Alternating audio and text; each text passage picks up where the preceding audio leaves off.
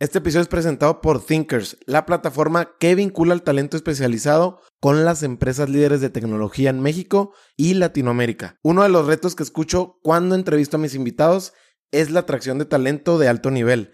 Thinkers ha brindado beneficios tangibles a más de 20.000 usuarios.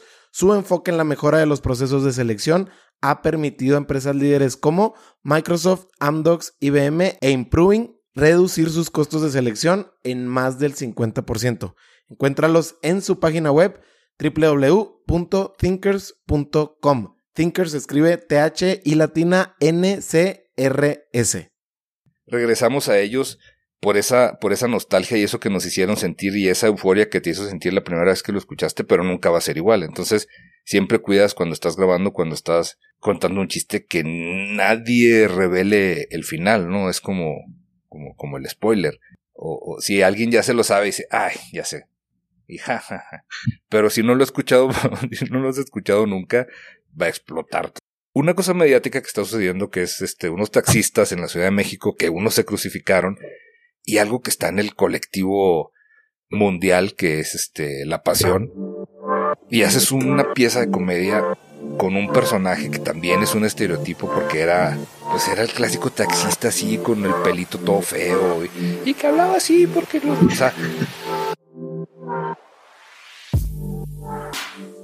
Hola, ¿cómo estás? Yo soy Mario Salinas y bienvenidos a otro episodio de Lateral Podcast. Como sabes, este es un espacio donde la alternativa de historias, errores, fracasos y logros, todos ellos son válidos. Aquí sí se comparte algo diferente y lleno de valor. Te recuerdo que Lateral Podcast tiene episodio nuevo todos los lunes y los puedes encontrar en tu plataforma favorita de podcast. Esta vez tengo una gran noticia que darte. Decidimos hacer video, todo esto para tener una experiencia inmersiva de las entrevistas. A partir de hoy están todos los episodios en YouTube. Encuéntranos como Lateral Podcast y suscríbete al canal. El día de hoy estoy entrevistando a Víctor Hernández. A Víctor lo puedes encontrar en su cuenta de Instagram como arroba zombiek. Zombiek termina CK. Víctor tiene más de 15 años en el audiovisual como director, productor, editor y guionista. Ha trabajado para plataformas como Audible, también ha tenido colaboraciones con leyendas legendarias y fue parte principal del equipo núcleo del exitoso y mediático programa El Pulso de la República. Hoy en este episodio lateral platicamos sobre cómo entender la vigencia de un chiste, los aprendizajes de trabajar en HBO, cuándo es el momento de cerrar un ciclo y la complejidad de construir un guion para alguien más, entre muchos temas más. Te dejo con esta muy, pero muy entretenida entrevista con Víctor Hernández. Víctor, ¿cómo estás? Bienvenido a Lateral. Hola, ¿qué tal? ¿Cómo están? Mucho gusto y pues eh, gusto estar aquí. Oye, si se nos escucha la voz así un poquito mañanera, es porque sí es es, porque es de mañana. Es de mañana, es que estamos madrugando. Pero, pero favorece porque así se te escucha la voz como que te acabas de levantar de locutor. De pero tú sí tienes voz de locutor, güey. no, que. ya te lo han dicho seguramente, pero tú sí tienes voz de locutor. No, la finjo porque mi voz original es así. Ah, ok. todavía no te ha madurado entonces. no, todavía no. Oye, Víctor. ¿Qué onda? Eh, bueno, eh, eh, eres una persona como muy pública, al menos en muchas audiencias, que eso, eso también lo voy a, lo voy a estar como desglosando, la audiencia que hay como una audiencia muy cautiva en YouTube que veo que se engancha mucho con contigo y, es más, créeme que hasta por los comentarios conocí un poquito más de tu vida, por los comentarios y hasta chistes locales, hay que hay gente que, que te sigue, pero antes de eso, eh, no, es, no es que lo que diga es que es una etapa que ya se acabó, yo pienso que no, o sea, digo, eres músico, eh, metalero, amando poder y además cantas y además lo hacías en una ciudad que sobre todo por ejemplo los que han vivido fuera lo entienden bastante bien. Yo creo que también tú. Chihuahua es una ciudad, sigue siendo una ciudad pequeña a comparación de Ciudad de México, Guadalajara, Monterrey, Puebla, Tijuana. Entonces, lo primero que me gustaría saber aquí es, o sea, los gustos de dónde nacen por este género y segundo, cómo, o sea, cómo es el camino para que un cuate se vuelva cantante de, de o sea, sí sabes, o sea, a mí se me hace súper, como estoy tan ajeno, o sea, ¿cómo aprendes esos agudos o esos registros de, de, de lo que, de la música que, que hacen. Pues eh, en Chihuahua, este, echando a perder todo lo que, todo lo que se pueda desde la garganta hasta los oídos y, la paciencia de, de los vecinos, porque pues no hay, no había como tal, sí hay una formación este musical, digo, está el conservatorio, está la Escuela de Bellas Artes, y hay muchos maestros, y hay muchos músicos, este, que, que dan clases particulares y lo que tú quieras, pero pues como yo empiezo es es desde chavito y más que nada en la casa, ¿no? Mis hermanos escuchaban, escuchaban rock, o sea, un rock más tranquilo. Eh, y yo desde... teníamos una, una diferencia de edad muy grande, digo, tenía uno de 8 años y otro de 7 años, entonces, pues cuando yo estaba en, en la primaria, yo estaba en secundaria y así, para salir por, para la prepa. Y pues llevaban discos, llevaban discos, este, empecé escuchando que Kiss, Queen, o sea, lo, lo de la época, ¿no? Cuando estaba chavito. Y de repente uno de mis hermanos llevó Iron Maiden y yo así, ¿qué es esto? O sea, ¿qué, qué clase de ruido extraño, cautivador es este? Y de ahí, o sea, me, me, cautivaron las portadas, me cautivaron, pues, toda, toda esta parafernalia alrededor de, de ya lo que era el metal, lo que era el, la música pesada y la música, este, viniendo de una familia muy religiosa, la música satánica. Satánica. Entonces, de ahí empecé y, muy chavito, muy chavito empecé con, con el gusto por, por el metal, heavy metal, obviamente, digo, nadie te va a decir, ay, yo empecé escuchando death metal, no es cierto, eso no, no pasa. Y, y pues ya, de ahí, este, una, una cosa llevó a la otra, empiezas como, como con cualquier disciplina que, que, que te gusta, porque sí es una disciplina, con cualquier gusto, si, si, si empiezas a leer cómics, a lo mejor quieres empezar a dibujar, empezar a copiar, este, los mismos cómics, si empiezas a, a, a, ver cine, quieres empezar a hacer cine. A mí me pasó de todo, yo quería hacer todo eso, más, más que rollo por mi, por mi onda que mm, creativa. Y, y pues yo quise, quería ser músico, quería hacer lo que, lo que veía, quería imitar esos, esos, esos güeyes que, que andaban haciendo música y gritando y tocando este rock pesado. Y pues desde ahí, desde muy chavito quise empezar a, a tocar la guitarra, que era lo que más me gustaba y así, una cosa de a la otra, te empiezas a juntar con gente que tiene los mismos gustos y que tiene las mismas aspiraciones y de repente ya estás, ya estás en una banda. Oye, ¿y había algún vocalista, digo, que al que tú como que aspiraras de decir, güey, yo quiero cantar como este canijo? Pues sí, claro, o sea, obviamente, como te mencionaba, este, Bruce Dickinson de Iron Maiden para mí era el vocalista, o sea, luego conocí a Michael Kiske de, de, de Halloween, y dije, ay, güey, este, este güey canta más chido que, Bruce Dickinson.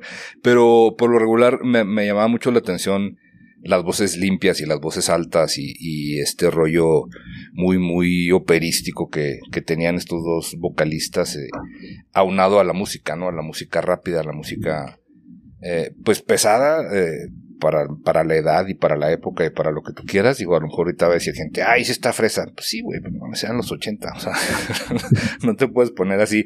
Y luego vas descubriendo otros vocalistas y otros géneros más extremos y te vas y te vas. Pero de un inicio sí, sí fue, yo creo que Bruce Dickinson era, era mi top así de, de vocalistas y, y, el vocalista de Halloween, Michael Kiske también.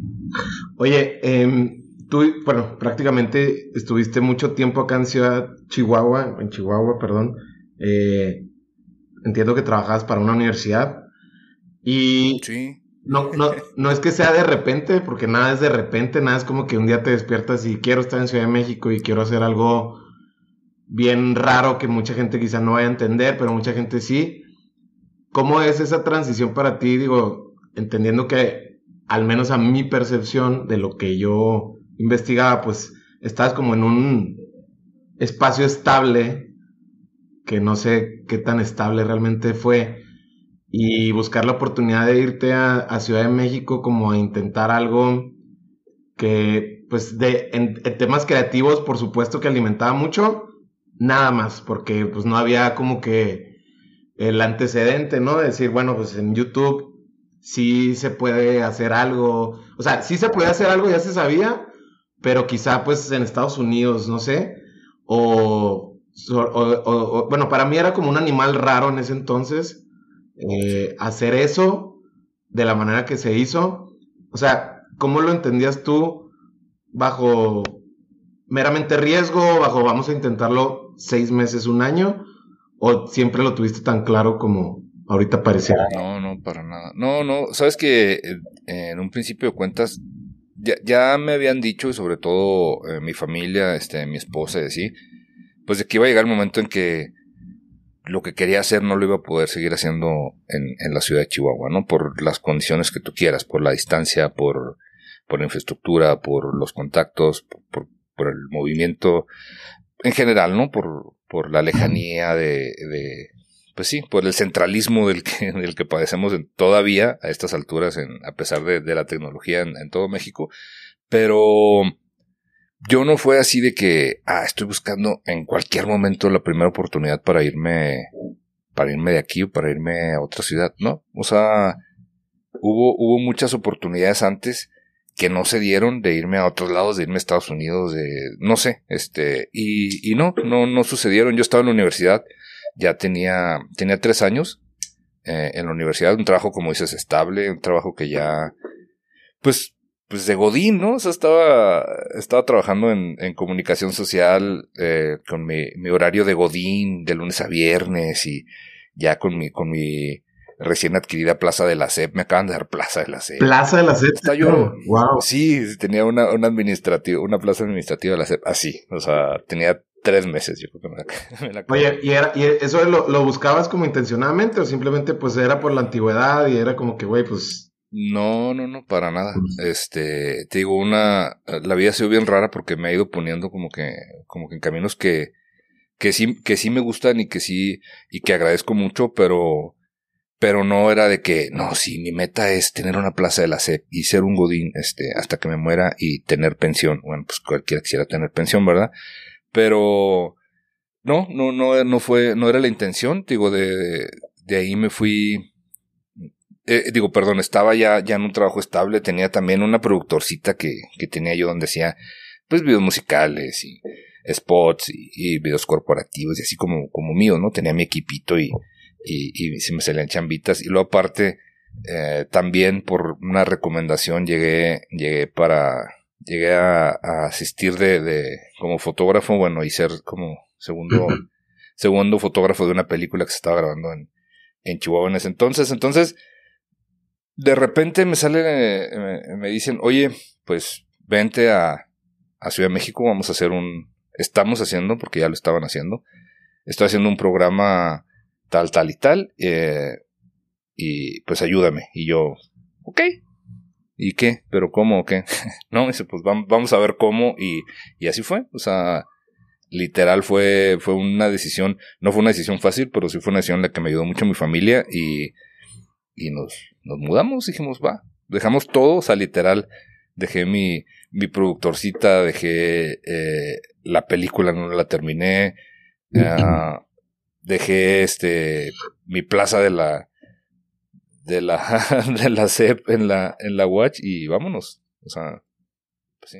Oye, pero, o sea, ¿hiciste alguna pregunta como más específica sobre el proyecto? Decir, ok, pero cuál es como que hacia dónde va o qué quieren hacer o como un pensar, un, pensar un poquito más a mediano o largo plazo? Sabes que fue, fue mucho de este de confianza y fue mucho, digo, más que nada porque, digo, Chums y yo, digo, ya, ya sabemos de qué estoy hablando, eh, Chums y yo nos conocíamos desde, desde años antes, este, ya teníamos, ya teníamos muchos años de conocernos, yo lo conocí antes de que, de que fuera, de que hiciera nada en, en redes, en, tan existía, ¿no? Este, ni, ni YouTube, ni nada de esto. Eh, yo ya lo conocía, ya habíamos este, intentado, ya habíamos trabajado juntos en algunos proyectos cuando él estaba estudiando la carrera, porque yo soy, eh, yo soy mayor que él. Ya habíamos eh, intentado hacer algunos proyectitos. Yo, yo me aventé algunos cortometrajes, entonces ya, y me iba a aventar un cortometraje donde él iba a participar. Ya habíamos, este, ya teníamos ahí como que proyectos andando. Se, se viene la Ciudad de México y empieza a hacer el programa. Y, y yo lo veía, yo veía el programa, pues porque es un programa de, un amigo mío que, que, lo está haciendo en YouTube. Y, y lo empecé a ver. Y le escribía, le decía, oye, este, este, esta cosita no está bien, o haz esto, o se ve mejor si haces esto. Le daba como consejitos de lo que yo estaba viendo. Yo estaba trabajando en la, en la universidad.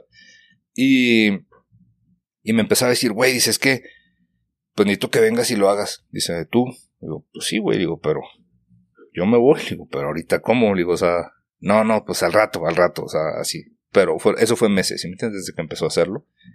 Hasta que se prestó la oportunidad, se juntó con, con Ricky, eh, Ricky Moreno, que fue, que era quien, quien empezó a como darle forma ya a este rollo de, de empresa y el que, pues el causante de que, de que se armara, ¿no? Ya como un equipo, quien se encargó, porque pues digo, digo, Chums tenía todo su rollo creativo y, y todo su rollo de, de, de y, y, todo eso que, que lo hace muy bien. Y Ricky llegó a poner la parte administrativa.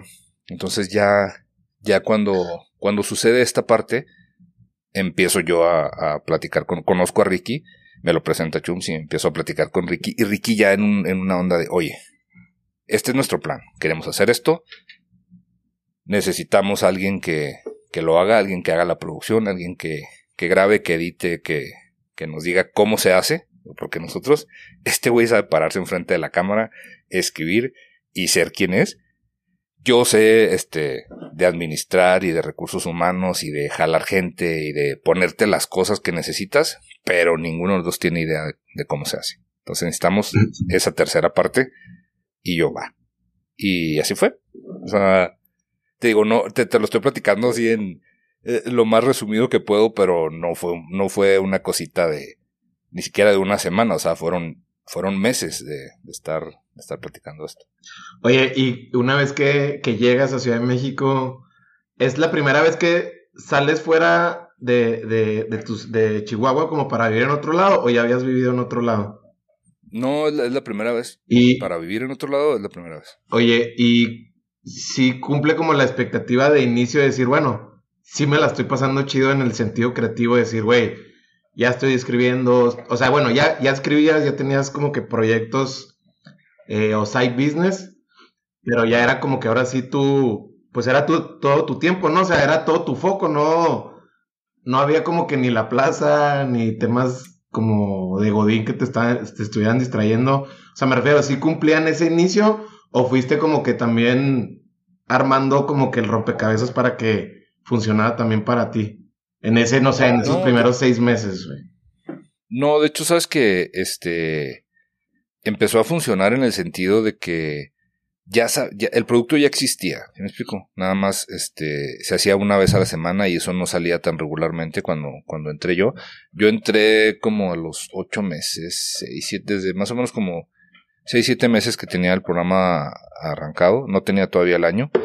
Eh, me empecé a involucrar en, este rollo, ya de conocerlo y de, y de ver cómo se, se hacía. Y empecé desde Chihuahua todavía a, buscar eh, cómo íbamos a cambiar los gráficos y cómo, qué equipo íbamos a necesitábamos para, para hacerlo. Entonces, como fue muy orgánico, digo, poco a poco llegamos a, a este punto que necesitábamos, que, de hecho, digo, no fue ni siquiera eh, para el primer programa.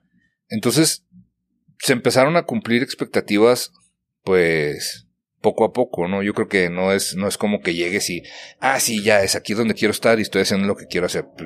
Yo creo que ni, en ningún lugar pasa eso. Eh, te cambias de, de, casa, te cambias de trabajo, te cambias de, de ciudad y es muy difícil que, que llegues y ya esté todo como, como, tú estás esperando que esté y, y, y como tú soñaste que fuera a ser. Entonces, se fue, se fue dando poco a poco y más que nada que, con algunos nos empezamos a, conocer y empezamos a trabajar juntos por primera vez.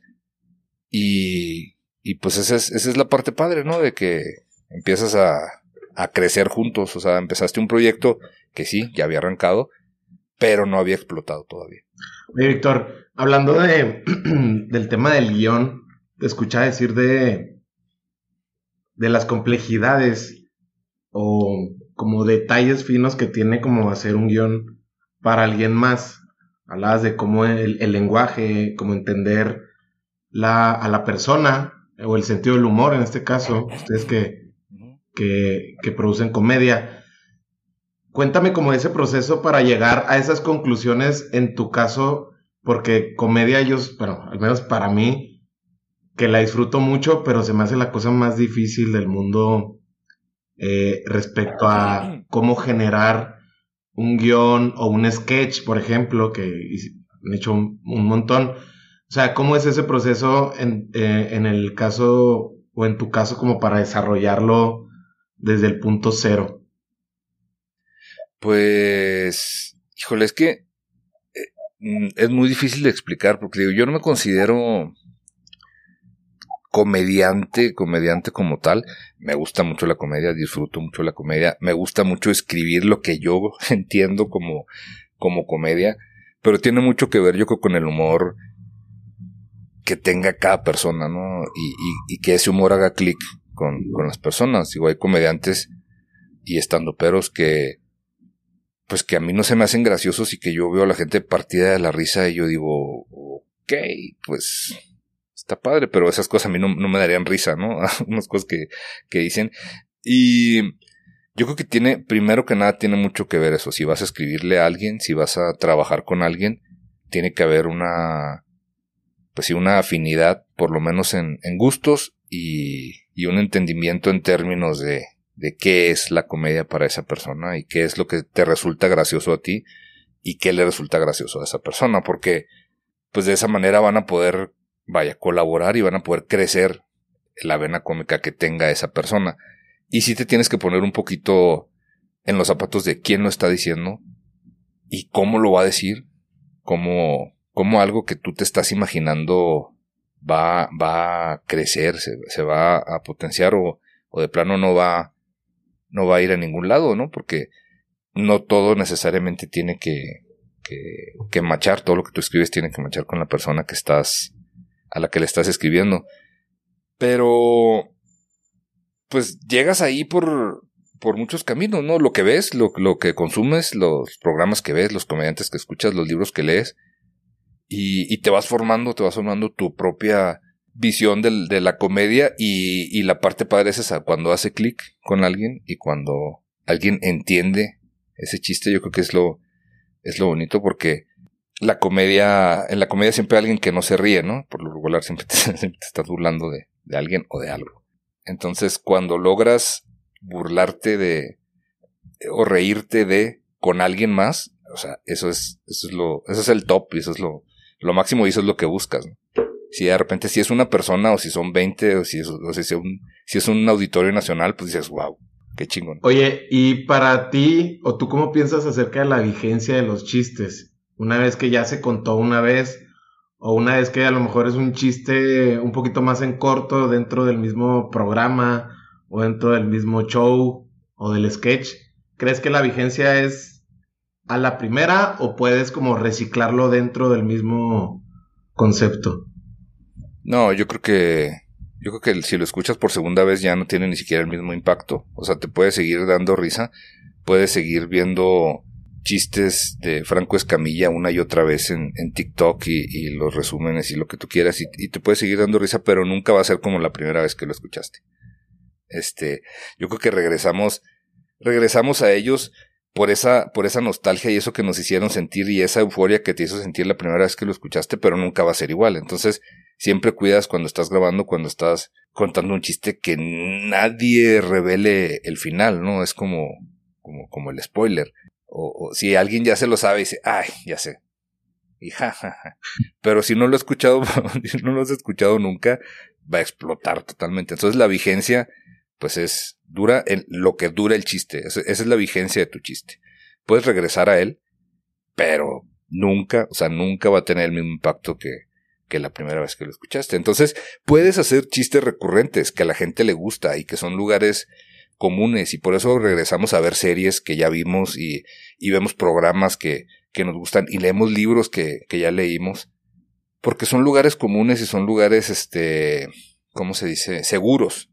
Que tú dices, ya sé para dónde va, no importa. O sea, no quiero, eh, no, no quiero pensar, no quiero, no quiero tener a lo mejor el, el 100% de mi atención en este momento. Quiero relajarme, ya sé a dónde va esto. Esta serie ya la vi, pero me gusta cómo, cómo se construye. A lo mejor le encuentro otras cositas eso, eso, en esos, en esos términos podríamos hablar de vigencia, pero en, en un chiste se acaba en cuanto, cuanto lo escuchas y ya. Oye, ahorita que mencionas, digo, eh, tengo muy ubicado que eres muy, muy fan de Seinfeld, que es así como una... Pues para, mí, para mí es como una serie de culto, o sea, muy de la cultura pop, o al menos de, pues no sé si de millennials para, para atrás, no sé. Eh, y yo también de repente pienso que yo también tengo esas series como seguras en cuanto a humor o, o por, bueno, por ejemplo House of Cards, ¿no? Es como para mí mi serie que me relajo y, y, vuelvo a encontrar cosas diferentes. Igual en comedia, pues son Friends, ¿no? Así, así de básico soy. Entonces, en el, en el caso, en el caso tuyo, ¿crees que el sentido del humor de, ahora sí que cada uno, en algún momento como que topa de que ya no, o sea, que ya nada más, ya lo mismo es lo que te, que te sigue causando gracia o risa, porque la verdad es que em, siento que, siento yo como que de repente sí te, te quedas en lo cómodo y ya no buscas algo más que te pueda causar eh, o estimularte el sentido del humor. O sea, como que nos vamos a lo seguro, quizá, y ya no somos como por encontrar algo más, más allá. No, eh. No, yo, yo creo que, yo creo que al contrario, o sea, digo, sí hay cosas que, que van a ser clásicos y que, y que a los que vas a regresar mil veces durante toda tu vida, pero, pero en este, en este mismo camino y en este mismo rollo creativo de que, de que tienes que estar haciendo cosas y conviviendo con gente de, de toda, te empiezas a topar cosas nuevas que nunca has escuchado y formas nuevas de hacer las cosas o formas que ya existían pero que al hacerlas otra persona toman esto este nuevo aire y este y este aire que le que lo personaliza cada persona cada, por la redundancia. Esto que lo hace pues muy único no por, por la misma persona que lo que lo está diciendo aunque sea algo que ya existía desde hace muchos años pero no, yo creo que vas, te vas, sí, sí tienes tus bases, pero te vas nutriendo de, de cosas nuevas. O sea, invariablemente hay gente que, eh, te, te, pongo un ejemplo que tengo ahorita muy, muy presente, por ejemplo, Borre de, de leyendas. Tiene, hace mucha comedia física en su, en su stand-up. La primera vez que lo vi, hay un comediante de, de Saturday Night Live que era Chris Farley y no porque también sea gordito como Borre, pero, pero Chris Farley hacía mucha comedia física. O sea, llevaba al extremo eh, eh, el rollo de que era gordito y, y hacía, hacía stunts y hacía, eh, hacía mucha comedia con, con su cuerpo. Y Borre en su stand-up, la primera vez que yo lo vi, lo estaba viendo y lo lleva al extremo. O sea, es un Chris Farley mexicano, o sea, su, su primer el primer stand por lo menos el, que yo vi de él, y decía, eso ya existía, no se, no se lo está inventando Borre, pero lo está llevando a otro nivel. Y se lo está presentando a gente que a lo mejor no tiene ni idea o nunca vio este un show de, de Chris Farley. Y eso está muy bien, si me explico. Está excelente. Porque a mí, digo, yo no, no que sea fan, digo, nunca fui fan de, de Chris Farley. Pero me daba mucha, mucha gracia cosas que hacía. Y, y al contrario, yo sí soy muy fan de cómo lo hace Borre. Sí, sí, la comedia física tiene, tiene un encanto. Digo, también para mí, no sé, digo, ya son gustos, pero por ejemplo a mí Ali Wong se me hace alguien muy, muy graciosa en su gesticulación, ¿no? De sus caras y todo esto. Seguramente como actriz debe tener muchas tablas, no digo que sea buena, pero se nota que, que sabe muy bien su, su arte histriónico, ¿no? Sí, por ejemplo, hay una, hay una comediante que se llama Diane Morgan, que, que yo la conocí porque hizo unos programas con, con este, Ricky Gervais. Bueno, salió en, una serie con, con, Ricky Gervais. Y en dos. Entonces, yo la conocí ahí y después me di cuenta que tenía un, un personaje que se llama Philomena Conk. Y empecé a ver los, los, los contenidos de ella. Y es, y es un rollo que yo ese sí, la verdad, nunca lo había visto, digo, supongo que, que ya existe, es, es este, británica, y ella es como una entrevistadora que no sabe. Va, a entrevistar a, historiadores y a científicos y a matemáticos y cosas así. Eh, este es como de, de historia y de, de, de biología y, cositas así, ¿no? arquitectura. Y, entonces los entrevista y desde ese punto de que ella no sabe lo que está haciendo, hace preguntas muy bobas y son, este, son eh, expertos y son doctores y es gente que realmente son científicos reales. Entonces todos, todos la tratan como, no, no, no le dicen, ay, no, tú no sabes, no, al contrario, tratan de explicarle. Y es, y son unas, son unas secuencias de comedia, o sea, que, así, maravillosas, pero tienen, tienen muchas capas, ¿no? Porque tienes que realmente saber que lo que, lo que ella está proponiendo, lo que ella está preguntando, no es posible o, no, no existe. Bueno, pues está diciendo, a ver, las pirámides de Egipto las empezaron construyendo de abajo hacia arriba o de arriba hacia abajo. ¿Cómo, le hace preguntar eso? Entonces, la persona que le está contestando se queda así como que, eh, o sea, y lo dice, no, no, es que de abajo para arriba, dice, porque ya, o sea, le empieza a dar una expresión como que no, niña, es que no, no sabes. pero, pero sin ser groseros. Entonces, digo, y todo eso, todo eso, es algo que la verdad, yo no había visto tan llevado tan al, o sea, al extremo y es muy, muy disfrutable, tío. Y te va nutriendo y te va haciendo, pues sí, ver nuevas cosas y que sí se puede. O sea, sí se pueden hacer cada vez cosas más, más padres. Te iba, te iba a decir que, que, que, o sea, no se parece, pero pensé que se iba a parecer como a este formato que hizo este cuate de. El, este Hangover, la película de Hangover, que sale este cuate que tiene un apellido griego. Se me... Así, Galifiana. Ajá. No sé si viste ese formato que tiene Netflix de, de entrevista, pero Sí, está más intencionado como. Ajá. Ajá. o sea, pensé que se iba a aparecer, pero no, ya sé cuál dices de Diane Morgan de Afterlife, ¿no? De la serie con, con Ricky.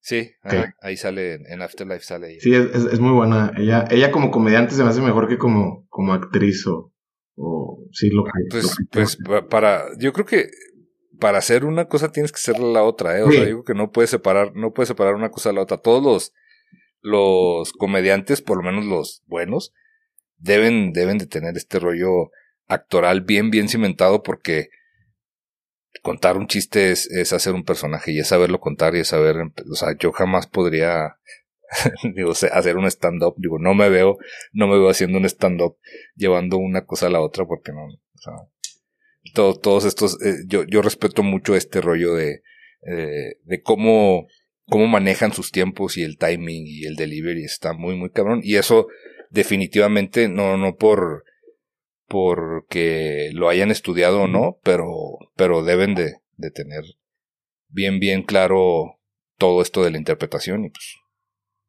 como actores también. Cambiando un poquito la, la dirección de la plática, platícame un poquito de tu experiencia cuando se van a, siento yo, al menos lo veo yo así, con una producción ya de, de las grandes ligas como es HBO, cuando tienen este, este late night con HBO para, para Latinoamérica. Em, la experiencia sobre todo de estar en una producción ya más robusta, con fierros, pues ahora sí que eh, nuevos y, y de, de, de, la última tecnología, quiero pensar tienes como algunos takeaways, lecciones de, de esa experiencia en, en, el aspecto técnico y también como en el aspecto conceptual de, de lo que te llevas, eh, más allá de lo que sabemos, o sea, más allá de cómo terminó, estar ahí como que ya jugando con, con los peces gordos, ¿no?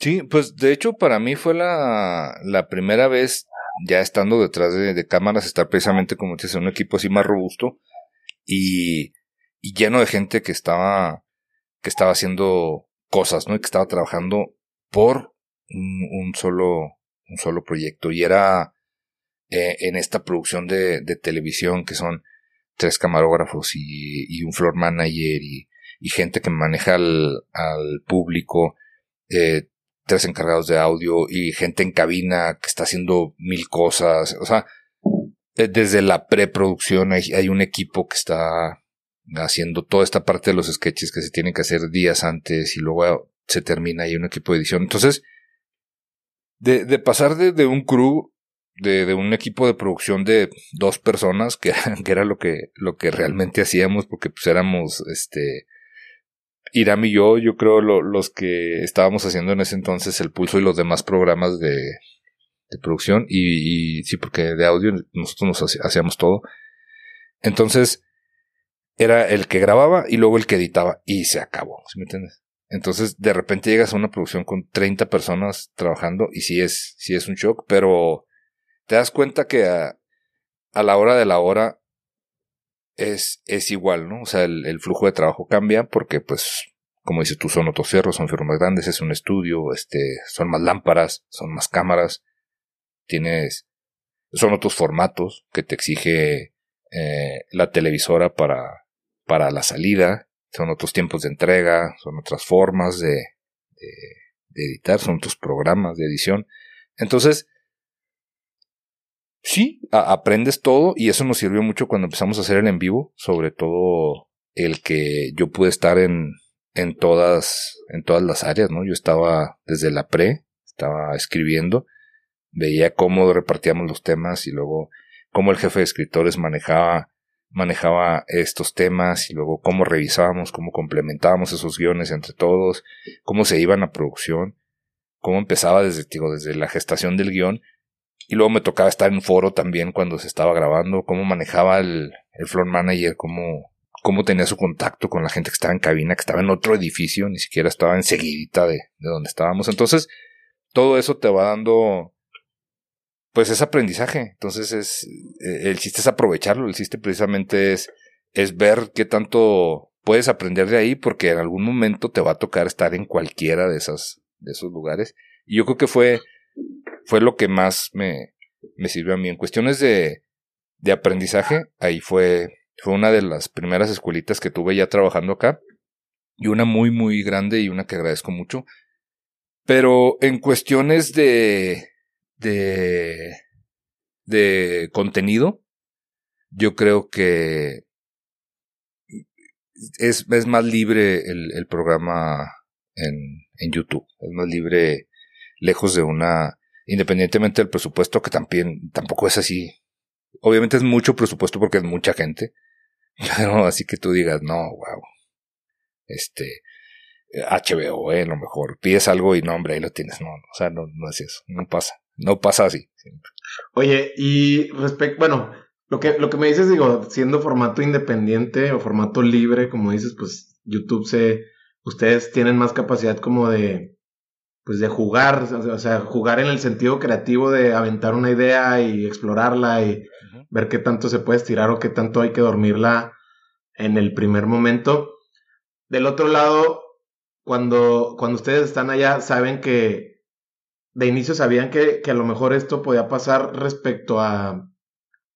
O sea, no sé, no sé si la palabra es que se automatizó, se estandarizó un poquito más como que su, su línea creativa o simplemente se seguía respetando, pero sí era como todo con un orden más cronológico, como me dices, desde la preproducción y juntas de inicio de semana seguramente. En HBO. En HBO, o sea, me refiero, ¿qué tanto ustedes estaban dispuestos como a, a, entender esa parte en el inicio o dijeron, bueno, vamos a conocer como esta aventura que significa estar de aquel lado?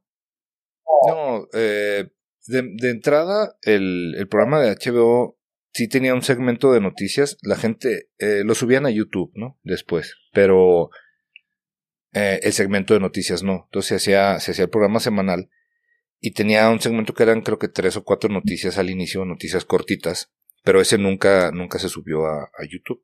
Se subía solo la segunda parte que era el tema, ¿no? Por ejemplo, había, había un tema, no, pues que la adopción.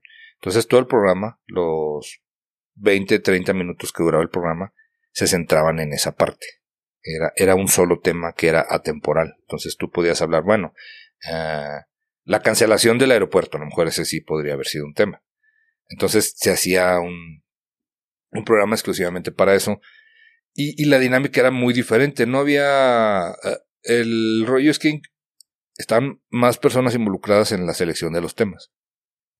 Los escritores, obviamente los productores, y por supuesto que Chumel. Y en este sentido, pues sí tend tendrías que conciliar o justificar si proponías un, un, un tema con más, con más gente. Y sí había algunas trabas, pero más que nada de plataforma. De que, de que la, la, la, plataforma te decía, no, pues este, no vas a hacer un programa de la serie Luis Miguel, güey, porque es la competencia. ¿Sí me explico? Que estaba. Claro. Estaba. Netflix. O sea, no es la, sí, no, no, que sea la competencia directa, pero pues es otra plataforma que sí representa una, una competencia para, para cualquier plataforma de streaming en, en internet. Entonces, había esas, esas limitantes, pero, pero de ahí en más, yo creo que fue relativamente mm, fácil y, y, relativamente también un poco libre, digo, salvo todas estas limitantes que te estaba explicando. Pero, pues de ahí en más, mm, pues bien, yo creo que, que, que fue más, fue más, el aprendizaje se disfrutó bastante hasta que hasta que no. Hasta que no. Oye, Víctor, a la hora de, por ejemplo, digo, no sé qué tanto en algún momento ha sido difícil o ya es parte de, o siempre lo has entendido así, pero cuando, bueno, cuando escribes, cuando haces el guion, quiero entender que, que tienes como una idea de cómo va a ser clic el texto o el guion con lo visual. No sé qué tanto eso hoy en día sepas o estés muy ok con ceder de cuando no se cumple esa expectativa, sobre todo la tuya personal, decir, híjole, güey, es que hicimos este guion y este sketch, y yo quería que se viera así, pero terminó pasando otra cosa que si bien sí me gustó porque sí se contó lo que queríamos que se contara, pero me hubiera gustado que fuera así, y no es tanto por un tema de presupuesto, simplemente a lo mejor, pues simplemente no sucedió. Sí, pues, eh, yo creo que tienes que que saber precisamente eso de que hay ocasiones en que ni siquiera si lo dices tú va, va a quedar como tú, como tú te lo imaginaste o va a tener la reacción que tú te imaginaste que iba a tener.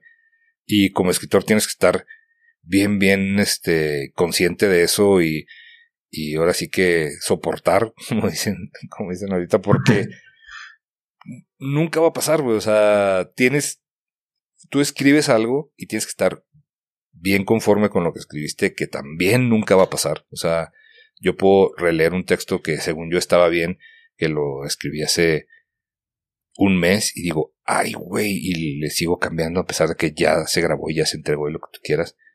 Entonces, este proceso nunca, nunca se termina. O sea, y debes de, de aprender a, a soltar y a dejar y si ya lo terminaste, si ya fue tu tiempo de entrega y no se cumplió, bueno, vas a tener otra oportunidad en el siguiente y vas a, a tratar de aprender de esa parte que, que a lo mejor no quedó como tú querías. Y bueno, pues es que tal vez yo debí ser más específico con, con mis instrucciones, entonces a la siguiente a lo mejor eh, te vas ya por ahí para lograr, lograr esa parte, pero este constante estira y afloja entre el que escribe y el que, y el que lo hace siempre, siempre va a existir. Y eso es bueno, ¿no? Porque precisamente sigue fomentando la, la creatividad y sigue te sigue interesando en lo que estás haciendo y en, y en cómo se ve y en cómo lo pueden mejorar. Porque pues otra forma es, es este, es un trabajo en una oficina que vas a firmar un, vas a, llenar una hoja con los gastos de la semana y ya, eso es tu trabajo. Oye, ok.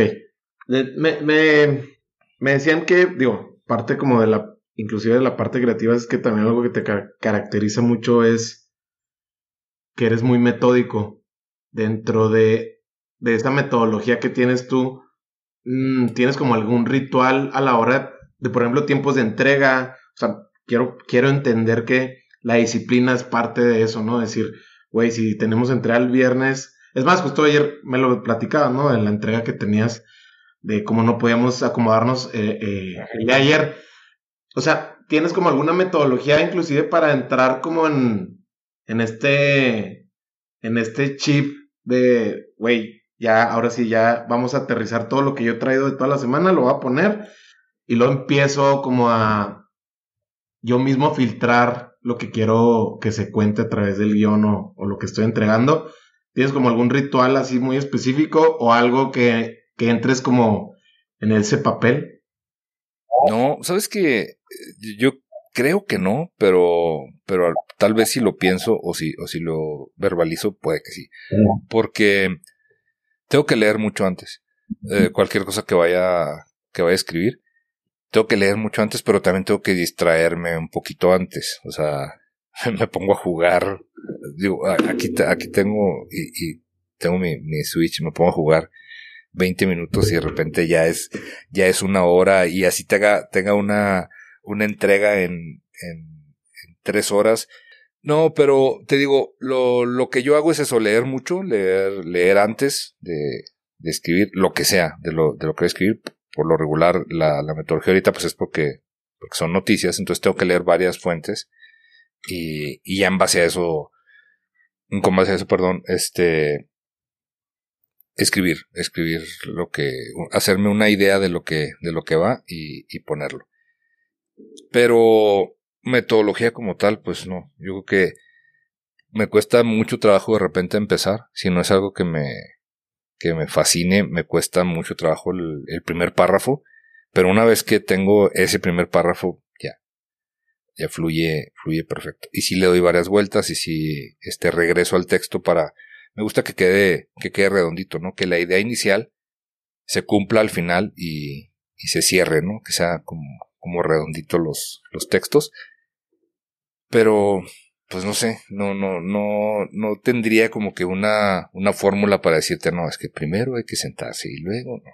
La verdad es que en ese sentido quiero pensar que soy muy metódico, pero yo me percibo más como una persona un tanto desordenada y dispersa porque a veces estoy, este, me pierdo y estoy pensando en algo que, que tengo que, eh, que escribir o que hacer eh, mucho tiempo antes de, hacerlo. Entonces, hasta que llego ahí, que lo plasmo es cuando ya como que me quedo tranquilo.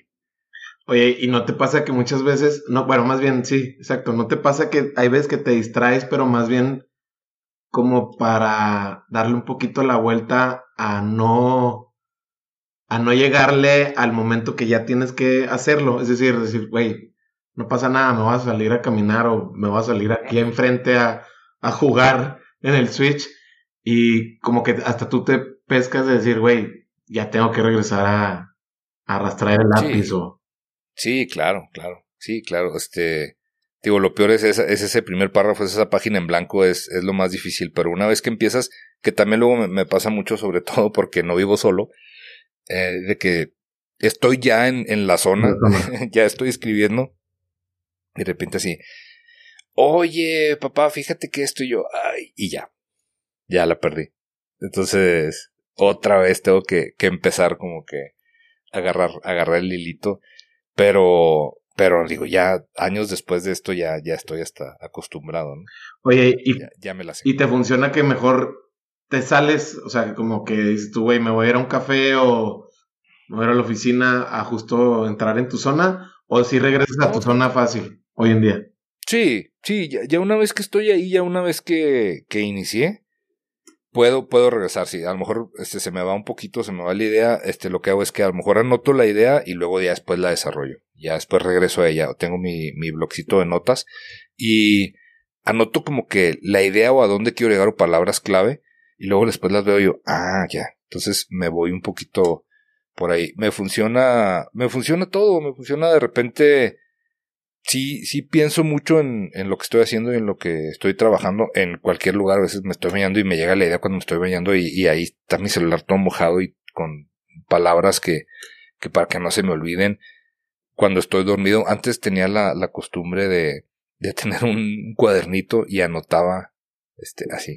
Luego en la mañana, porque como anotaba en la noche así sin, sin luz, y ¿qué quise escribir aquí? Ya no tenía ni idea de qué, de qué había escrito.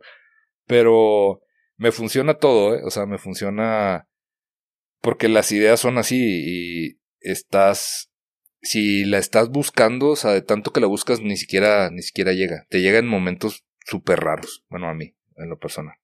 Sí, decía Daniel Granata que es un, es como un gran, un- él decía, es una gran bendición trabajar de tu creatividad, pero también es una maldición porque los días que tampoco te sientes creativo también tienes que eh, generar ideas e ideas que, Sí. que tengan mucho sentido y que, que sean lo que están esperando de ti, ¿no? Tanto la, la, la, la empresa, la productora, el programa, porque esos son los días como más difíciles de, de crear, ¿no? Por así, por así decirlo, ¿no? Sí, sa- ¿sabes qué? ¿Sabes qué sí siento que, que me funciona de repente?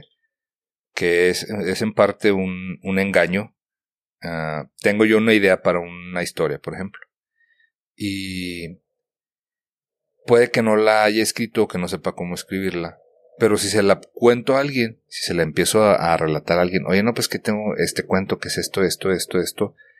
Y mientras lo estoy contando, le estoy ya dando forma. ¿sí me explico? Entonces, es a veces como llego, llego a la parte de eh, que quiero llegar.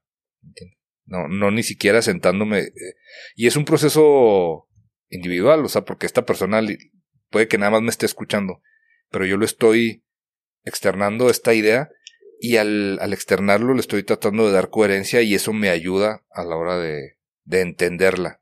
Es bien raro como... Sí, o sea, yo, a mí me ha pasado justo eso cuando, cuando tengo ideas que digo, güey, la tengo que sacar para ver si se escucha tan bien como la escucho dentro de mi cabeza. Y una vez que la cuento, digo, no, güey, no, todavía no.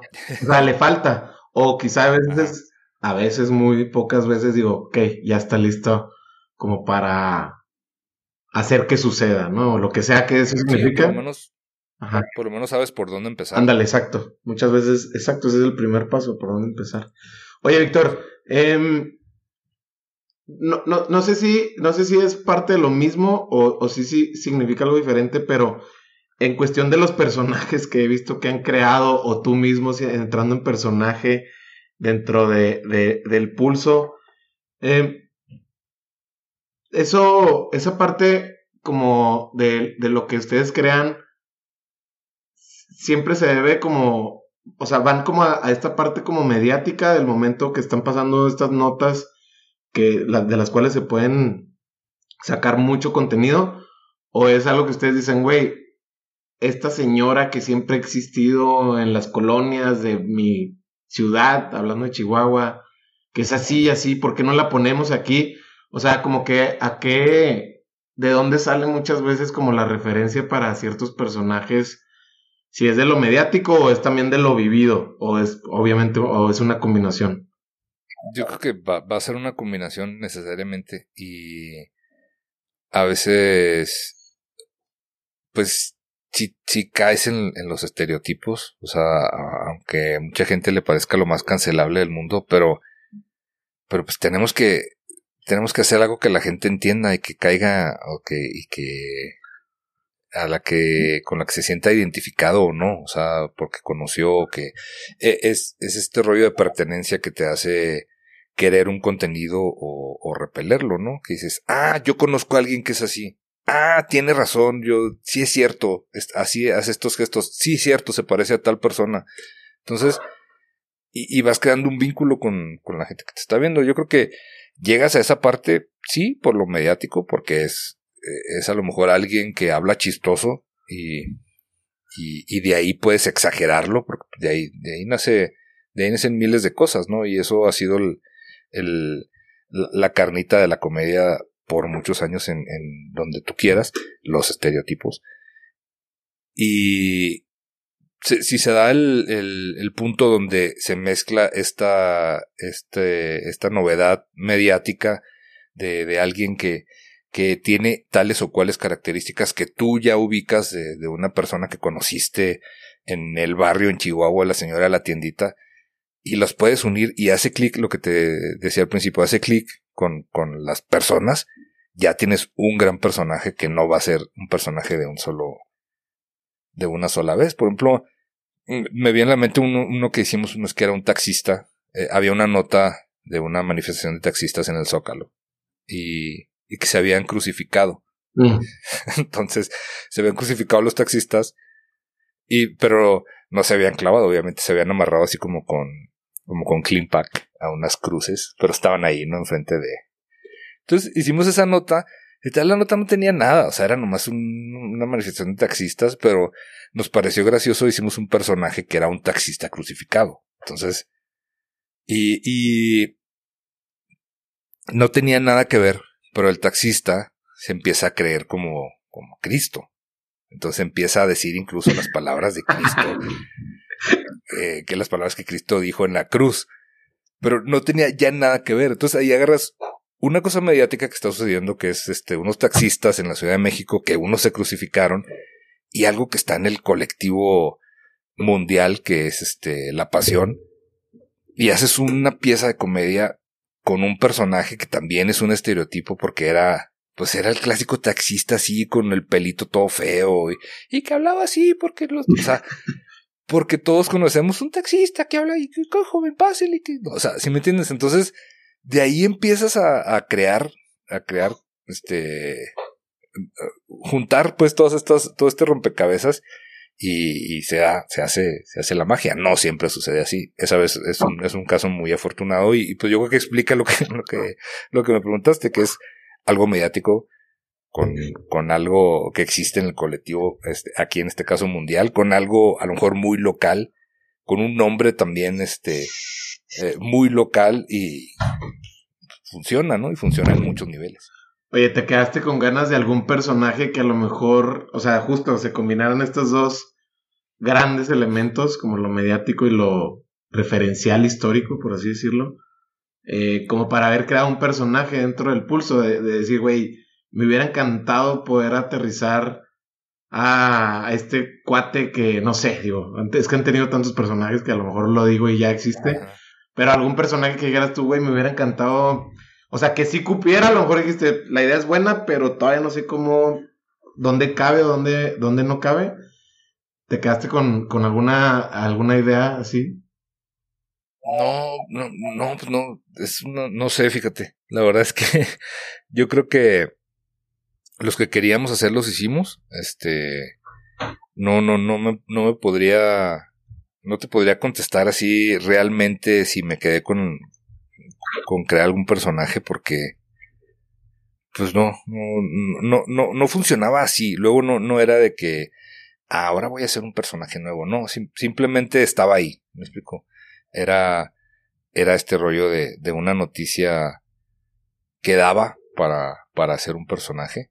Y a veces no funcionaban. A veces hacíamos personajes que debut y despedida, ¿no? Y que ni siquiera era el momento, ni siquiera este, cuando lo hicimos nos pareció muy gracioso y, y, a la hora que lo vimos dijimos, ¿qué? ¿Por qué hicimos eso? Pero, pero hay muchos beats que se hicieron una sola vez y que no regresaron. Por ejemplo, no sé si recuerdas un, un tenor que era un güey que con apellido italiano, pero era de aquí, que se topó a Felipe Calderón en un avión y que lo increpó y que entonces se hizo muy viral porque él subió su video, este, increpando a Felipe Calderón en un avión. Obviamente se hizo muy viral porque todos los, los de Morena lo, lo amaron porque le dijo sus verdades a Calderón en un avión.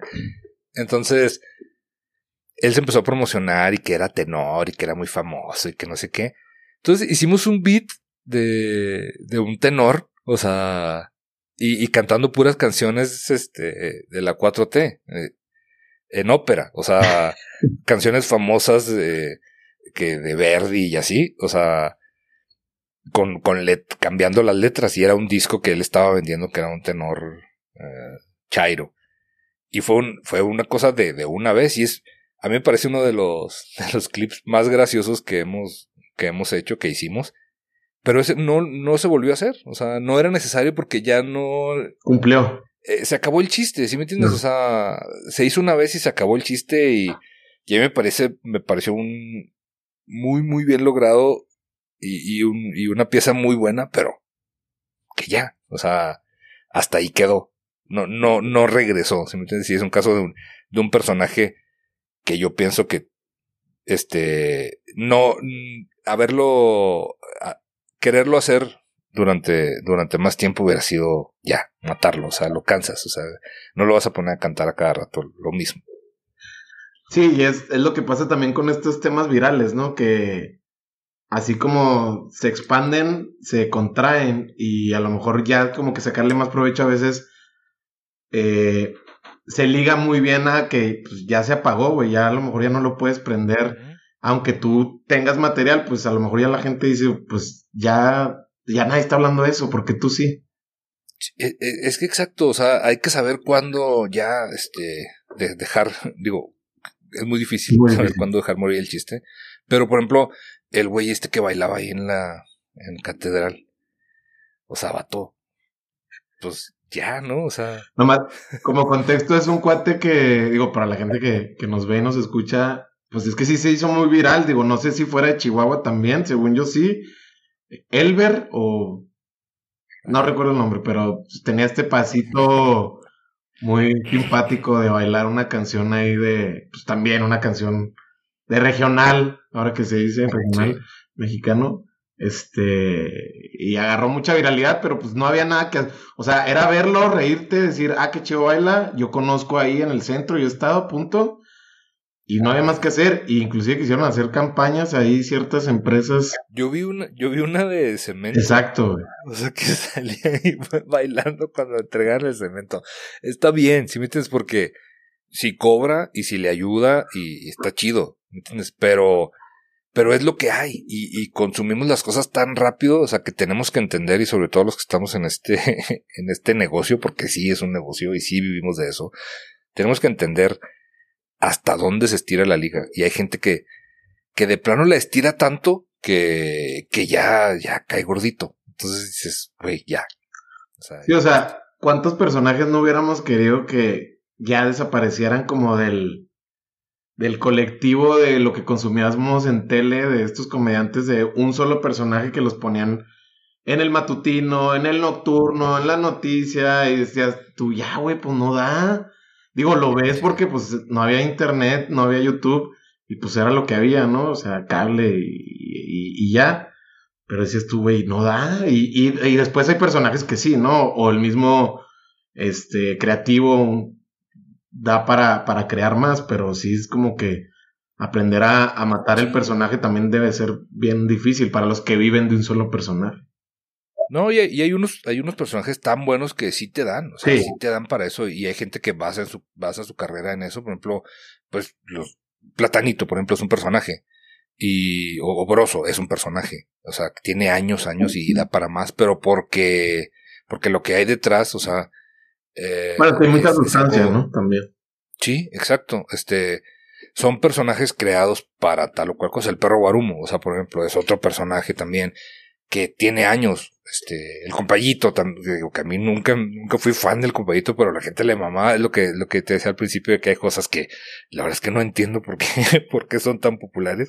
Y hay otras que no entiendo por qué no son tan populares, pero pues es que así es, así es la gente, hay, hay, hay gustos, hay de todo, ¿no? Para, para todo hay, hay público. Entonces, pero definitivamente, si cuando, cuando lo que es viral, por ejemplo, en el caso, regresando al caso de, de, este chavo que bailaba, pues a lo mejor el vato tenía otro, otro talento, o a lo mejor, si ese era su talento, pues a lo mejor podía haberlo explotado de otra manera.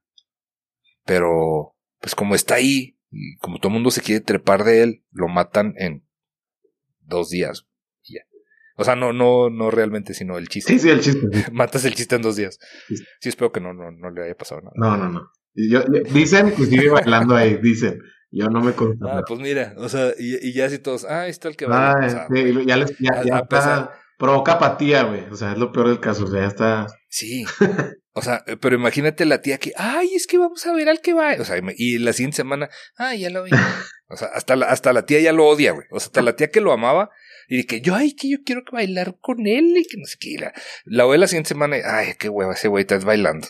Chimugroso. O sea, porque así son. Bueno, así somos. Así somos. Oye, Víctor, hablando de, de cómo entender los ciclos, eh, yo creo que yo creo que todos somos ciclos en muchos momentos o, o, en toda la vida. Estamos como que abriendo y cerrando ciclos. A lo mejor no todos intencionados o sí. En tu caso, ¿cómo entiendes? ¿Cómo entiendes cuando hay que soltar para cerrar un ciclo ahora que ya estás como que con otros proyectos, eh, entiendo que estás haciendo proyectos también con Amazon o bueno, Audible, que es, creo entiendo parte de lo mismo, y con otra casa productora. ¿Cómo entiendes hoy en día cómo funcionan? O no, no sé si entender cómo funciona, digo, no sé si ya estoy siendo muy complejo en la pregunta, pero sí entender cómo los ciclos se cierran y se abren otros, entiendo que para bien. Digo, no siempre son para bien, entiendo que en tu caso son para bien.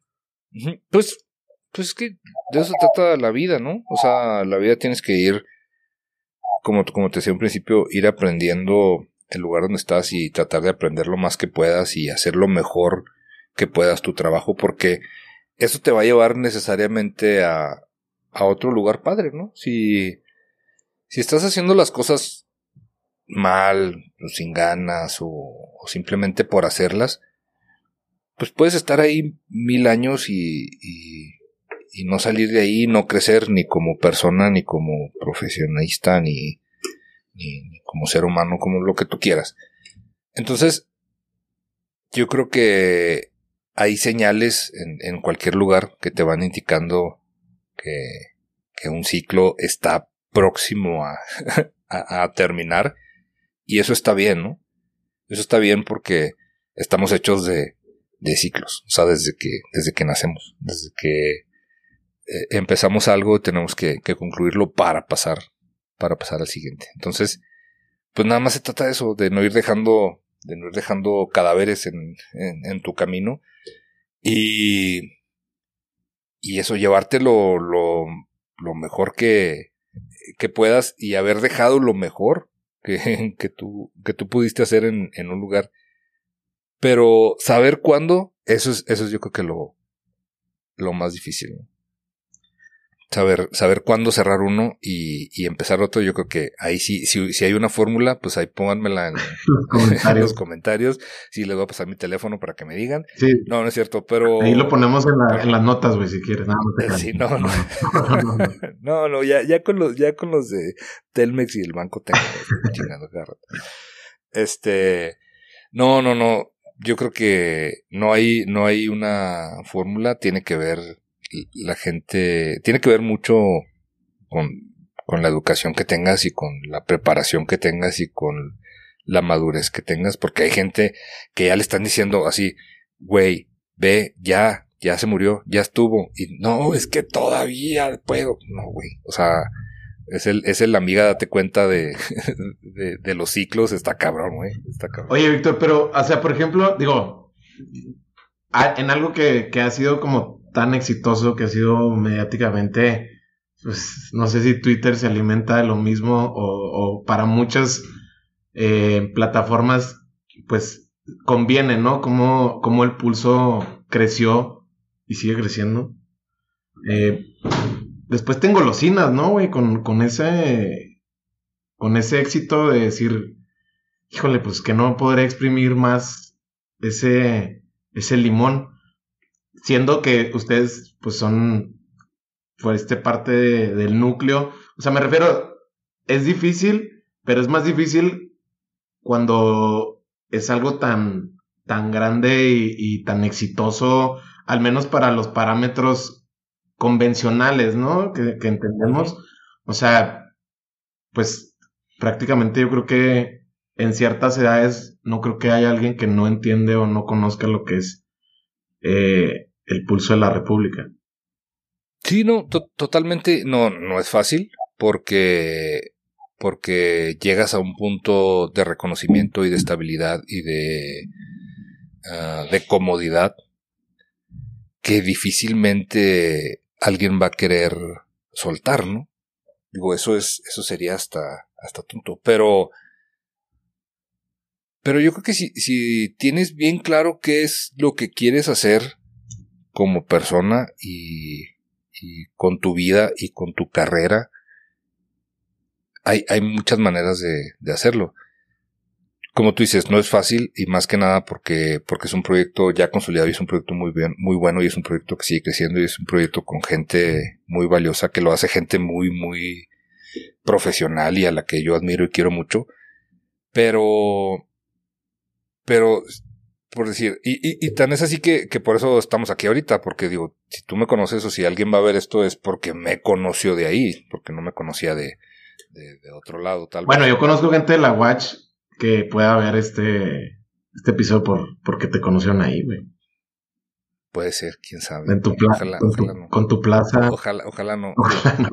hola, hola, Watch. Este, no, pero, pero sabes que si, si tú, por decir, en, en lo, en, y aquí voy a ser muy, muy, muy, este, sincero y muy personal. Mi aspiración no es, no es y nunca ha sido y nunca fue ser famoso, o ser, o que la gente me conozca, o que la gente me vea en la calle y diga, ay, o sea, yo agradezco mucho y neta me da mucho gusto cuando, cuando eso sucede eh, y, y, y, agradezco mucho a toda la gente que, que, que le gusta lo que hago y, y que por lo menos no, no, no me grita groserías en la calle y que me saluda y así. Eso se agradece. Yo, lo agradezco mucho, de verdad, este, cual, cualquier señal de que, oye, que me gustó esto, de que soy muy fan, chingón, no, mames, este, me hacen el día. Pero ese nunca ha sido mi meta, nunca ha sido mi, mi objetivo, ¿sí me entiendes? A mí me gusta, me encanta escribir, me encanta producir, me encanta estar así encerradito en lugar poniendo mis disquitos y escribiendo y viendo la tele, o sea, me encanta estar me caigo muy bien, güey. O sea, me encanta estar conmigo un chingo de tiempo. Entonces, odio, odio, odio, odio las multitudes, odio, odio salir. Y, y mi, si yo escribo algo, me gusta obviamente que lo lean, pero no, no era, no era mi intención, este, ser reconocido por, como tal o cual. Es que yo creo que esa es la parte que mucha gente no, no le haría clic, que pues que porque te saliste de aquí, si, si aquí, este, eh, ya eras, ya eras alguien y ya era alguien. Sí, güey, pues estábamos haciendo un proyecto que, que tiene, tiene un ciclo y ahorita estoy haciendo otro proyecto, güey, o sea, que está empezando y que me emociona mucho y que con gente talentosísima y valiosísima y, que igual, este, estamos creciendo y que yo confío mucho en que también va a crecer, güey. Este, y estoy haciendo lo que me gusta y estoy dirigiendo, estoy produciendo, estoy escribiendo poquito. Eh, de repente hay una participación ahí, estoy eh, pichando nuevos contenidos para hacer más proyectos. Entonces, estoy en un lugar privilegiado que llegué ahí por haber estado en otro lugar que también me sentía en un lugar privilegiado. Entonces, para mí, lo que ha cambiado en, lo personal, pues es la gente con la que, de la que estoy rodeado ahora, pero, pero yo sigo, yo sigo haciendo cosas que me gustan y sigo en un lugar, en el lugar que, que quiero estar. Una cosa me ha llevado a la otra, lo cual agradezco mucho. Y, y no, no estoy diciendo que haya sido lo más fácil del mundo decir, o sea, cerrar esa parte de, de, de, mi vida, pero igual, es un ciclo. O sea, que ya, ya, ya había cositas que me decían yo, ay, es que ya, este, yo no me voy a hacer viejito aquí, güey, poniéndome pelucas y, y diciendo consejos de, de señora, güey, o sea, pues sí, güey, o sea, todo, todo, todo tiene un, un inicio un final, este, y, y hasta ahí, hasta ahí, hasta ahí llegó y ahorita estoy en otro, eh, iniciando otra cosa que, que espero yo que también me dé para 10 años, güey, como, como, como sucedió allá.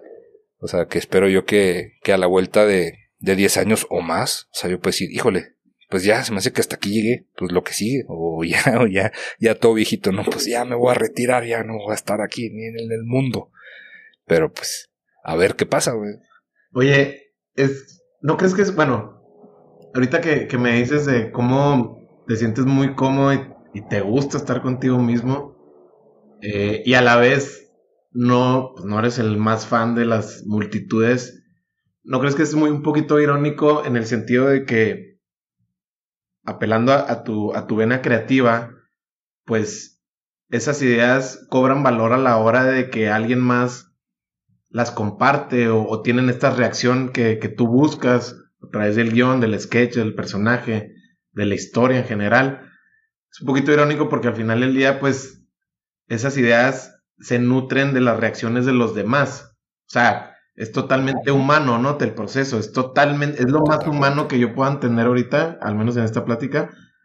Eh, porque eh, lo, he escuchado con muchos creativos que, que han estado aquí en el programa de cómo, digo, no sé si sea tu caso, de cómo se han convertido, o sea, siendo introvertidos, se entrenan para ser extrovertidos. Claro que tiene como que un, un, un tiempo, ¿no? Decir, güey, ok, estuve el viernes en un evento social, pero sábado y domingo nadie me ve nada más que mi familia, o sea, no pienso salir de mi casa salvo para comida y punto.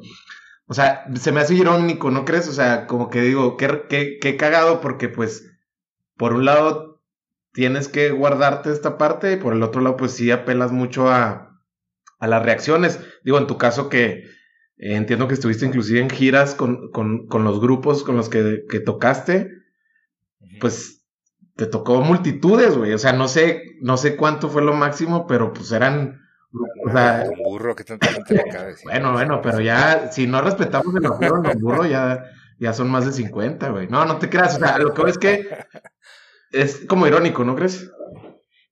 Sí, pero eh, totalmente. Pero, por ejemplo, si tu público es una persona, o son dos, o son mil, hasta eh, es la misma, ¿sí me entiendes? O sea, tú sigues siendo la misma persona. Yo, yo me la paso en mi casa, tío, y, mi familia no me, no me dejará mentir. O sea, aventándoles punchlines a, cada rato, ¿no? Y, y haciéndolos enojar y, y haciéndolos reír.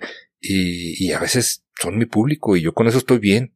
con, con, mis amigos, o sea, que nos juntamos tres o cuatro en, eh, en una casa, echar cheve o lo que sea, y, ese es el público, güey. O sea, y, ese público está genial, güey, es el mejor público que puedes tener. Eh, en el trabajo, ahora donde estoy, hay una chica que tiene una risa muy fácil. Y el otro día estábamos, estábamos platicando ahí de, de cosas del guion. Entonces me aventé un, chiste y se rió, pero así, y le digo, mira, por culpa de gente como tú, es que hay personas que se cree que pueden ser estando pero.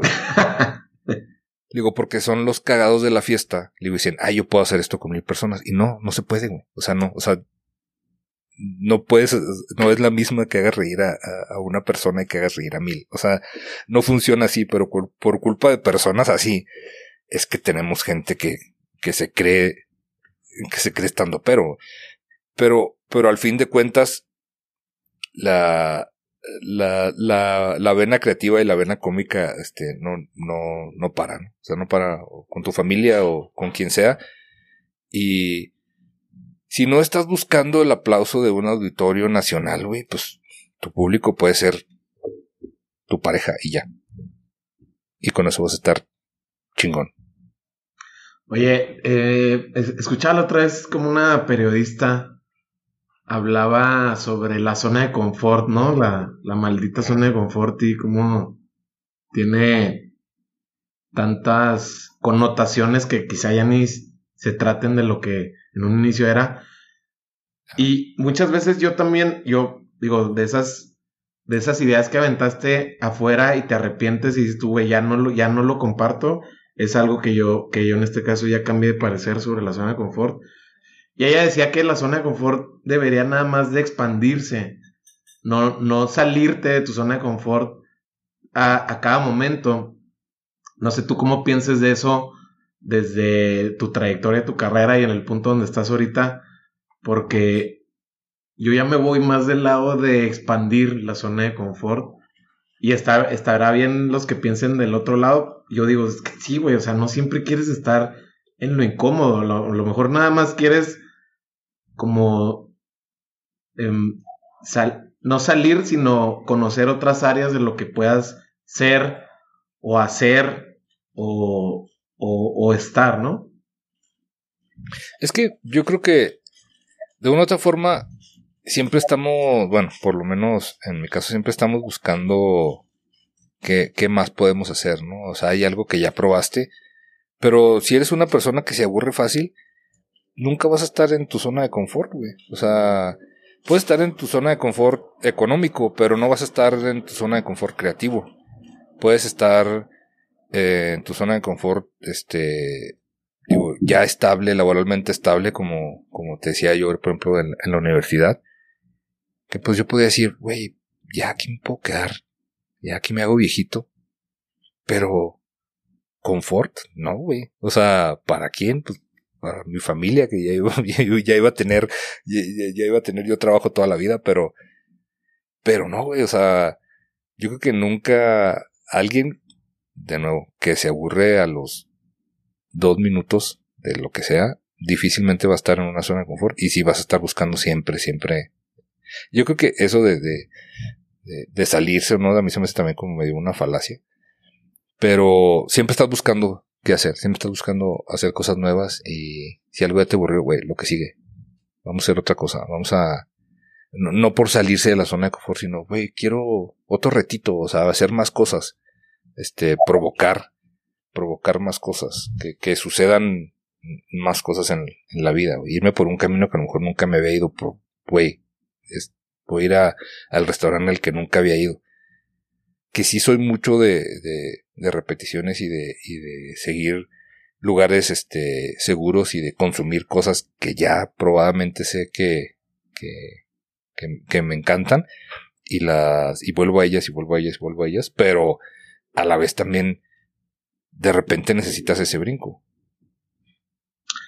Entonces, pues, pues no, no sé, no, no, no creo que sea una, una parte tampoco consciente de que, ah, sí, ahora me voy a salir de aquí para batallar. Pues no, güey. O sea, yo creo que nadie, no, no sé, no, no veo yo que, que realmente alguien, alguien haga eso.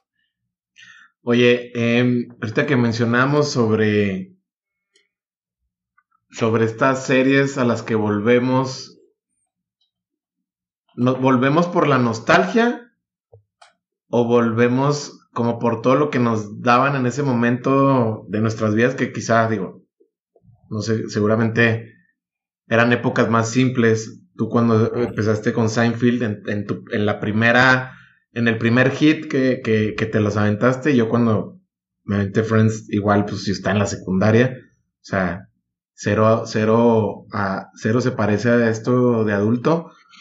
No sé a qué se, a qué, por qué volvemos como, o sea, yo te escuché decir que creo que has visto la las temporadas completas, bueno, la serie completa, perdón, más de ocho veces.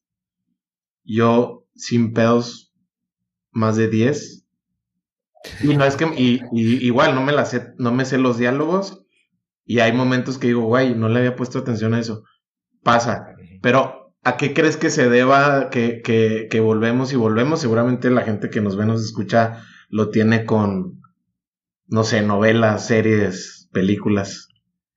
Pues es que yo creo que sí es un poco de las dos cosas, es nostalgia, pero es también este eso, lo que te decía de, del chiste, o sea, la vigencia del chiste, pues es, es eso que te hizo sentir la primera vez que lo escuchaste. Por eso, por eso regresamos a, a, los clips que nos, que nos gustaron y por eso volvemos a, a las series que, gustaron. Sí es mucho nostalgia, sí es mucho un lugar este seguro y es esta parte lo que estaba sucediendo cuando, cuando lo vimos, porque todo, pues todo es parte de los, de los sentidos, ¿no? Y todo te lleva hacia un mismo lugar y te remonta a esa parte, pero, pero pues no, no, yo no lo, no lo veo, la verdad es que nada de malo, mientras sigas consumiendo también contenido nuevo, mientras estés abierto a, a otras, a otras cosas. Caemos otra vez en lo mismo. Ahorita que, que decías sobre lo del aplauso y cómo tu público pues pueden ser tus hijos y, tu, y tu esposa, eh, por el otro lado también veo como que en, en el caso tuyo o Chumel, digo, seguramente pasa también con los otros integrantes de, de, del pulso, como que la gente sí conecta de una manera más no sé si profunda sea la palabra, quizás, no, no sé, a lo mejor no es la palabra profunda, pero una manera más, como que se queda con muchos detalles que ustedes han compartían en, a lo largo de esos años. A lo que yo es que cuando veo, veo así como cosas que has hecho por fuera, como que la gente te identifica también que sueltan temas así, o sea, muy tuyos, güey. No sé cómo te sientas al respecto, porque no es como que el club del aplauso, o sea, no, o sea, o sea, termina siendo que sí, pero yo, hay comentarios en YouTube, güey, digo, la gente los puede ver, que son así un texto que te felicitan, sí, pero sueltan cosas así de muy, muy, muy de lo que ustedes han platicado y que le prestan mucha atención, es decir, se enganchan mucho, pues, o se enganchan mucho contigo. Pues es que, digo, no, por lo menos en, lo personal, no tratamos de ser una persona diferente eh, ante las cámaras o ante los micrófonos que lo que somos en, en, la vida real. O sea, somos igual de, de, estúpidos si nos conocen este, en persona que si, que si nos escuchan en, en cualquier programa. Yo creo que eso es lo que, lo que hace clic de repente con la gente y que cuando estamos juntos, pues nos la estamos pasando chido, nos lo estamos pasando bien y, es como estar escuchando una plática de, de, de unos amigos que, que todos están, no estamos intentando, bueno, por lo menos en mi caso, no estamos intentando hacer reír a la gente.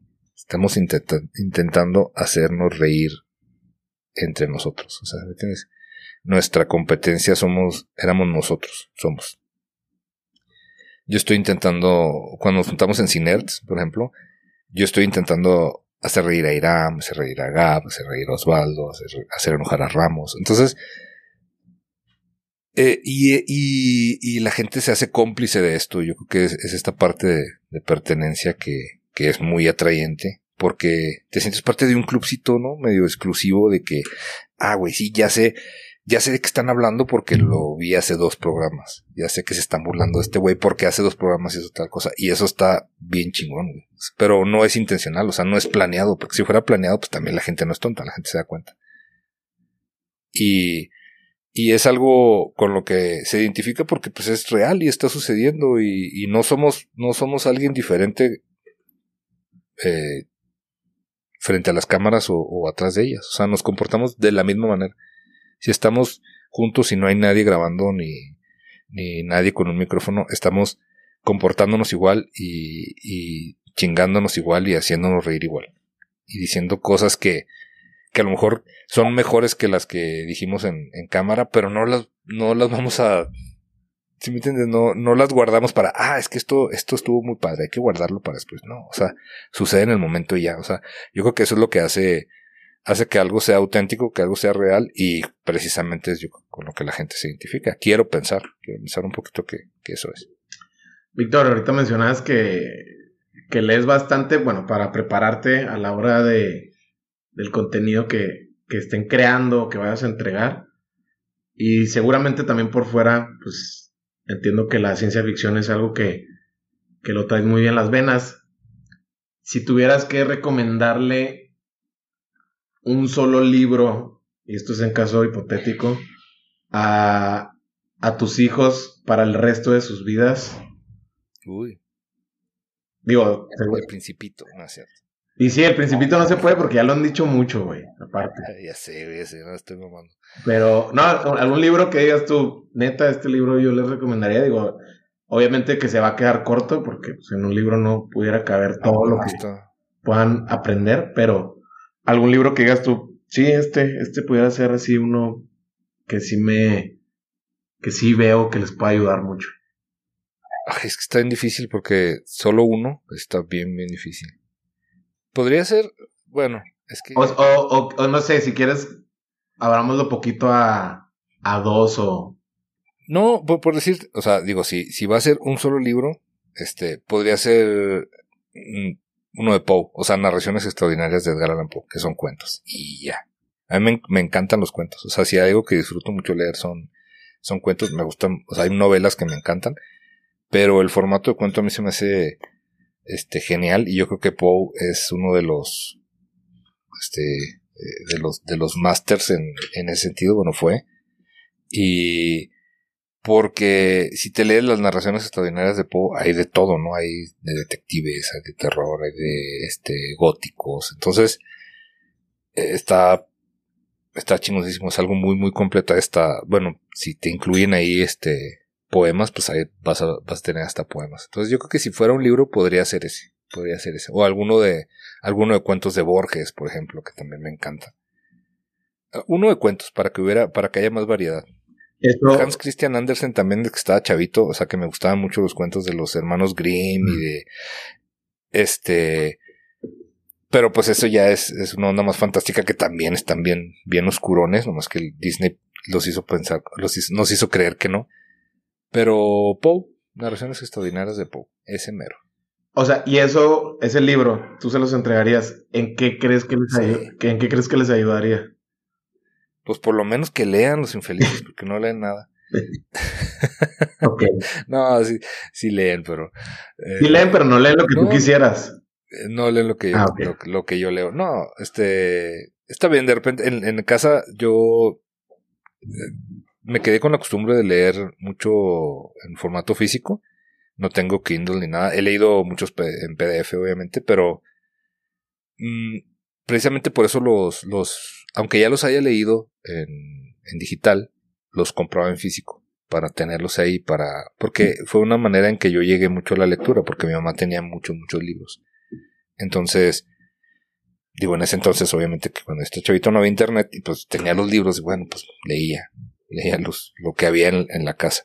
Entonces, esa, esa fue como que lo que se me quedó, y en casa hay un chingo de libros que yo leí digital, que, que, ni siquiera los he agarrado en formato físico, pero los compro en físico para tenerlos ahí, para que si alguien algún día se va la luz o, o, nos cortan el internet, diga, bueno, pues voy a agarrar el pinche libro que está ahí. Entonces, sí, yo creo que no leo como, este, como debería de leer, pero trato, trato, trato de leer lo que sea. Leo muchas noticias, eso sí, pero necesito leer más, más libros, sobre todo este, autores contemporáneos, porque sí estoy bien, bien desconectado de, de, de lo nuevo, de los autores nuevos. Ok, súper. Víctor, por último, platícame proyectos en los que andes, por ahí medio platicamos por encimita, compárteme proyectos en los que estés, algo que te emocione en los próximos 12, 18 meses que puedas compartir. Pues ahorita estoy este en Abejorro Media, abejorro.com y está padre porque estamos empezando, es una plataforma nueva y estamos creando diferentes contenidos, entre ellos un noticiero que por eso luego, luego es que la gente, ay, es que se parece al pulso, pues güey, pues somos los mismos que escribimos, pues cómo no se va a parecer, pero eh, ese me, me emociona mucho porque literal estoy, estoy viendo cómo, cómo desde cero se está, se está haciendo un, un programa y como Ale, la presentadora Ale Díaz de la Vega, de nunca haber hecho algo, algo parecido está, tenemos un mes haciéndolo y, y es impresionante lo que, lo que ha logrado en, en términos de, de, de, comunicación ella en un mes, o sea, ya me imagino al, al ratito hasta dónde, hasta dónde puede llegar. esa parte me emociona mucho, me emociona mucho también, pues que los proyectos que, que tengo con, con Ribón aparte de en Audible, que, que fue una consecuencia. Teníamos años ya, ya haciendo Audible, pero empezamos Ribón y yo una empresita aparte. A, Ribón eh, era otro escritor de, del Pulso. Empezamos eh, él y yo en hacerlo por fuera y y hemos ido haciendo proyectos con, con gente muy, muy talentosa. Hicimos uno que se llama Asústame Panteón, que es una, es una serie de, de unos, de unos muertos que están en un panteón y que no pueden salir de ahí. Y esa la grabé casi, casi con el 70% de talento chihuahuense. Y quedó muy, muy divertida esta en de verdad. Es que a, mí, me, me encantó cómo quedó. Me emociona mucho eh, ahorita estamos en la etapa de pitch para la segunda temporada. Entonces me emociona mucho esa, esa segunda temporada en especial. Tengo una serie también de cuentos de terror que también me emociona mucho. También está en Audible. Toda esta parte de, de los proyectos de Audible, si, si se logran segundas temporadas y proyectos nuevos también. Tengo en puerta un proyectito que voy a hacer con, con Negas. No sé si ubicas a, el Negas, es un, un, un youtubero de, de culto de hace muchos años que hace, que hace monos. Tengo un proyectito que voy a hacer una colaboración con él eh, también, que se la queremos pichar a Audible, pero si no la agarra Audible igual la hacemos para YouTube. Y luego aparte me, me han estado invitando a hacer, a hacer unas voces unos, unos amigos de, de, un estudio de animación, este, que se llama Mr. Machine, que son de, de Guadalajara. Y es este, son muy, muy talentosos estos güeyes. Han, trabajan con un, monero que es Manchón Monero, que también es de Guadalajara. Lo pueden buscar ahí en redes. Y hace poquito hicimos una animación de un cocodrilo. Ah, bueno, hicieron ellos una animación, yo nada más hice la voz. de, un cocodrilo que ayuda a, migrantes a cruzar el, río Bravo, ¿no? Llega la migra y llega los, si los, de la migra y lo ponen en el, en el mar para que se coma a los, a los migrantes y el cocodrilo en lugar de comérselos los ayuda a cruzar. Entonces luego lo andan buscando los federales y, y me invitaron a hacer este la voz del, cocodrilo y luego ya me han invitado a hacer otras otras voces. Al rato va a salir otro otro clip con ellos también. Entonces, esas partecitas, digo, que estoy haciendo me emocionan mucho. Traigo, pues es que son tantas cosas, todo el, el, trabajo que estoy haciendo con, con leyendas legendarias que le estamos escribiendo la gira, también. O sea, todo, es que todo lo que hago, si no, si no me emociona, no lo haría. Todo lo que estoy haciendo, la verdad es que agradezco mucho a la gente que me invita, a la gente que, que confía en que puedo, en que puedo hacer algo bien o que puedo aportar algo bien a sus proyectos. Neta, neta, estoy bien, bien agradecido. Y toda esta, esta parte que me ha tocado vivir con, con los de leyendas legendarias, ayudarles para la parte de su gira en México y en Estados Unidos, no mames, son unos tipazos y, los admiro mucho. O sea, fue primero, casi siempre ha sido eso, ¿no? Primero es gente a la que admiro yo, a la que sigo yo, con la que, a la que el, la que respeto mucho, tanto personal como, como laboralmente, y que me toque trabajar con ellos, no, no mames. O sea, es, lo mejor que, que, me puede pasar. Y con leyendas es, es, uno de estos casos. Casi, o sea, con todos los que te platico. Y eso fue todo por hoy. Pues bueno, si te gustó el episodio, lo que más nos puede ayudar es compartirlo vía WhatsApp con alguien que pueda conectar con esta entrevista. Te aseguro que te lo va a agradecer. También nos puedes seguir en Spotify para que no te pierdas ningún episodio. Por último, me encuentras en Instagram como Mario Salinas. Escríbele a Víctor, arroba zombiek, y dile qué te pareció el episodio. No olvides etiquetarnos en tus historias con la frase, reflexión o aprendizaje que más te gustó. Nos vemos en el próximo episodio.